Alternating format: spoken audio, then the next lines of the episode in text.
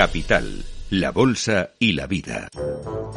Bueno, día de incorporación al trabajo de muchas personas. Han terminado las vacaciones. ¿Cómo afectan las restricciones, los cambios que la pandemia nos trajo? ¿Seguirá el teletrabajo?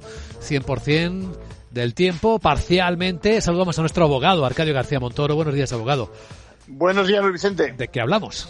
Pues hablamos, como dices, de un escenario muy habitual hoy día, ¿no? Cuando es fácil que parte de esa jornada la hagamos en las dependencias de la empresa y otra, obligatoriamente, ojo, obligatoriamente, la tengamos que hacer en casa, ¿no? Lo que se denomina teletrabajo popularmente o, trabajo no presencial. Bueno, el caso es que ese tiempo de traslado a mitad de jornada entre el trabajo y nuestra casa no estaba claro si se contaba como, como, como trabajo, ¿no? Es decir, si había que recuperarlo cuando volvías a tu domicilio. Y tanto es así que ni siquiera los sindicatos, comisiones y UGT se ponían de acuerdo en esta ocasión con la empresa de seguros Ocaso. ¿Pero no pactaron con la empresa las nuevas condiciones? Pues comisiones sí, UGT no, y por eso esta última acabó eso, demandando, y la Audiencia Nacional ha dejado muy claro ahora que sí.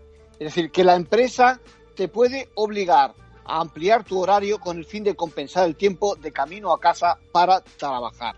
Bueno, la decisión la encuadra de la justicia dentro de un marco temporal excepcional como es el de la crisis de la COVID-19. Está claro que no estamos ante una verdadera modificación de las condiciones de trabajo y en el caso que comentamos, además, hubo oportunidad de pactar a nivel sindical. Otra cosa es que no todos los sindicatos aceptarán ese pacto. En conclusión.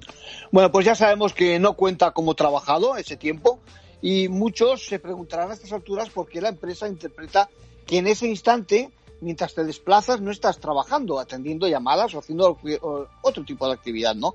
Bueno, tienen razón, ¿eh? pero eso, eso ya depende de cada puesto de trabajo. Claro. Gracias, abogado.